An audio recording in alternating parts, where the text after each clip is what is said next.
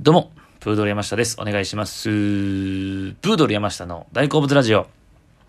さあ、えー、カンジャムの、えーゴールデンスペシャルがありまして、えー内容がですね、2000年から2020年の、まあ、2000年代、2010年代の、まあ、いった20年の中での、えー専門家アーティストたちが選んだベスト30曲というスペシャルでして、まあ、ゴールデンにふさわしい内容というか、ね、J-POP の、えーもう20年でのもうめどの曲が良かったかみたいなことについてっていうランキングのやつなんですけどもね。あのめちゃくちゃ面白かったですね。もう内容としても、まあ、僕はまあ30ですけれども、まあ、2000年が10歳だからこの10歳からこの30歳までの20年間、まあもうど真ん中ですよね。もちろん、まあ世代的にも。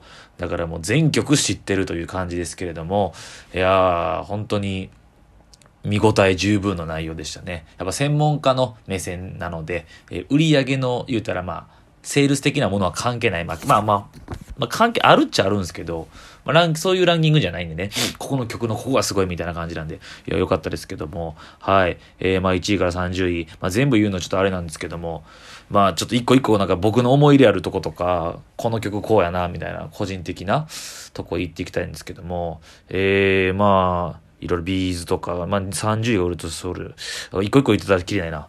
えー、に24位に、えーサカナクションが入ってました。新宝島。これはすごいですよね。はい。あの、山口さんのこのね、この難しいことやりすぎてたら受けへんけど、この寄せるというか大衆に、まあ、これは好きやろっていう、でもダンスミュージックの中の範疇でやっててっていうので、でね、あの、ミュージックビデオもいいですよね、あれね、あの、ドリフの大爆笑みたいな感じのやつがあって、これもね、24位に入ってましたし、23位に大好き星野源さん、恋ですよね。まあもうこの曲、だからす、だからそんなね、やっぱりその、まあこの、サカナクションにそうしてもそうですし、星野源にしてもそうですけど、まあ後で出てくるキングヌーとかね、まあ結局、むちゃくちゃ音楽的に複雑な、すげえことやってるけど、J-POP のど真ん中で売れるということの、この凄さ。もう僕はもう常にこの話はしてるんですけども、星野源がまさしくそうなんですよね、やっぱだからね、これが。ここがもう、だからね、音とかめちゃくちゃ複雑なんですよ。これあの、関ジャムでは言ってなかったですけど、あの、二胡っていうね、あの、中国の楽器がこれ入ってんですよね、この恋っていう曲には。だからどっかイントロも、ベーベーベーベーベーベーベーっていう、なんでしょうね、あのちゃんとその、星野源の、まあ言うてはるなんかこのアジア人がやる、ブラックミュージックやる、イエローミュージック、ブラックミュージックっぽさあるんですけど、ちゃんとこの、中国っぽさがあるんですよね、恋には。イントロ。フェーフェーフェーフェーフェーフェーフェーっていう。それでいて、まあドラマのタイプもありましたけど、日本国民的な音楽になるっていうのが、こいつもすごいなと思うわけですね。えー、まあ、あと、ヒゲだ、えだから、ゲスの極み乙女とかも入ってましたね。私が私じゃないのもランキングしました。21位、ライオンハート。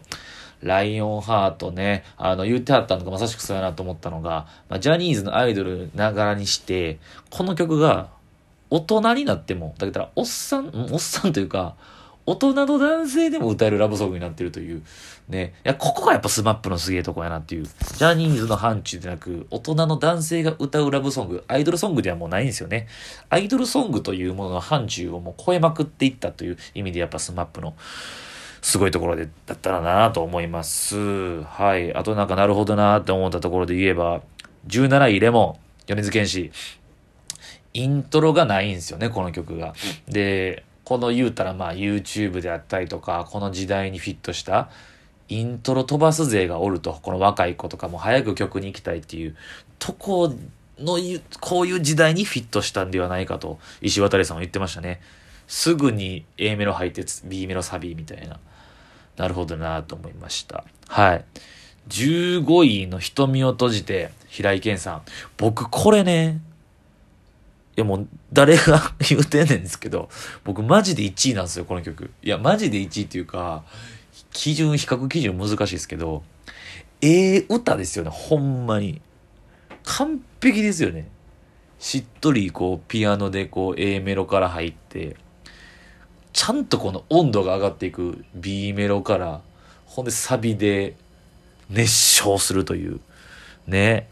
で、これもうマジで、もう、2004年なんで、これだ、中学2年生の時ですよ。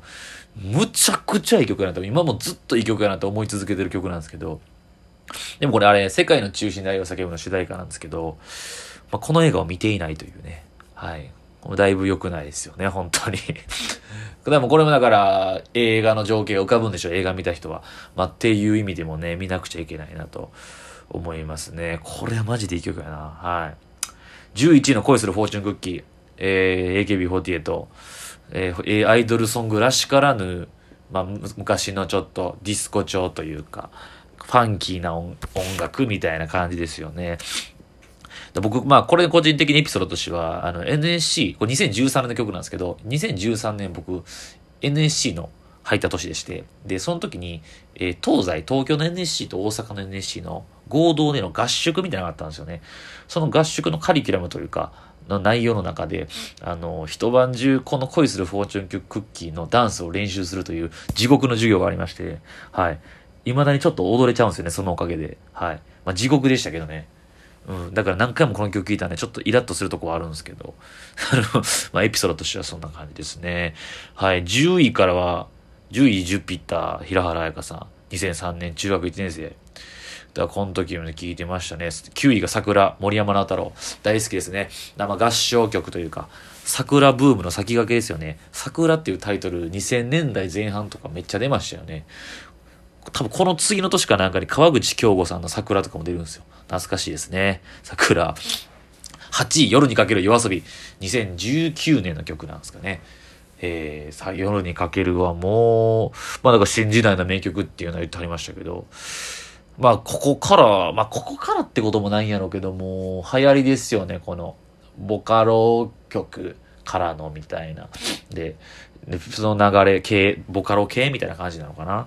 うーん、すごいですよね、これもね。7位パプリカ、6位津波。もうサザンオールスター津波大好きですけども。津波をね、ライブで歌わないんでね、もうね、そう。津波3.11以来歌ってないというね、これは本当に。だこれこの中の、えー、一番売れてんのかな？この今回の中では。てか、でも、日本の J-POP の中で確か津波がシングルとしては一番売れて、世界に続け離れたっけな？どっちかやと思うんですけどね。津波かな？世界に続けなのかな？忘れました。5位白日。キングヌー。だキングヌーがさっき言ったようにすごいですよ。ほんまにこの、だキングヌーがむちゃくちゃ音楽的にクロートなことやってて、だから多分日本のメイン、だからまあそれまあ、えー、生き物係の水野さんも言ってありましたけど、ど真ん中に来る存在ではないはずやったキングヌーはなぜ来れたのかというね。だから2、3年前はサチモスとかと言ったら変わらない存在だったわけですよ。キングヌーがここに来れたっていう凄さですよね。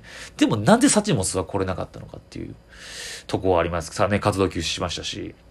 まあまあ基本的にやっぱ歌えるってとこはやっぱでかいと思いますけどね。J-POP っていうとこに、キングヌーがもう寄っていったっていう、まあすごい難しいことはされてますし、歌うのも難しいけど、ただ、カラオケで歌えるっていうとこは僕は、これは売れる J-POP の、まあ、一個の、まあ、一番大きな理由、要因なのではないかなと思います。その意味でキングヌーはど真ん中へ来たのではないかなと思いますし、4位、天体観測バンポブンチキン。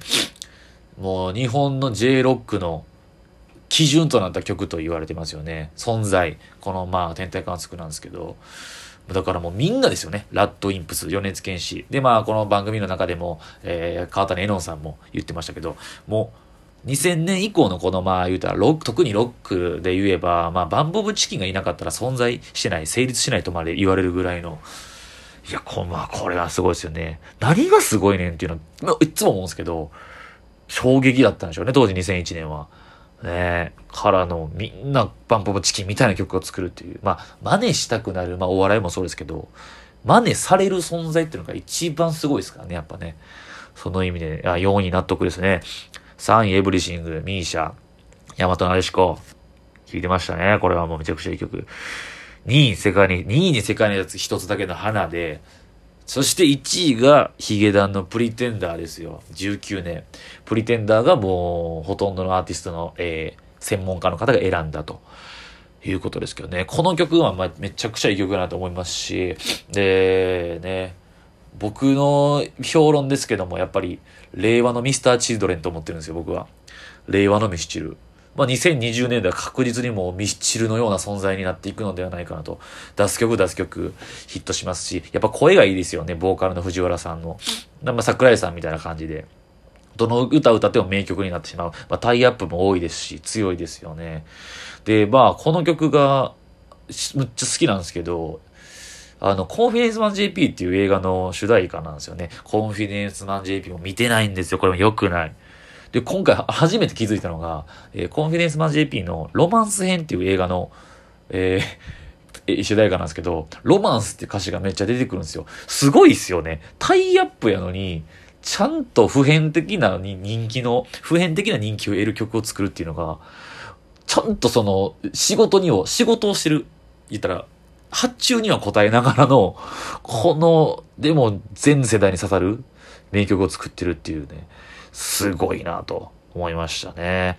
はい、番外編でシンデレラガールも取り上げられてましたけど、僕マジでシンデレラガールいい曲やと思うんですよ。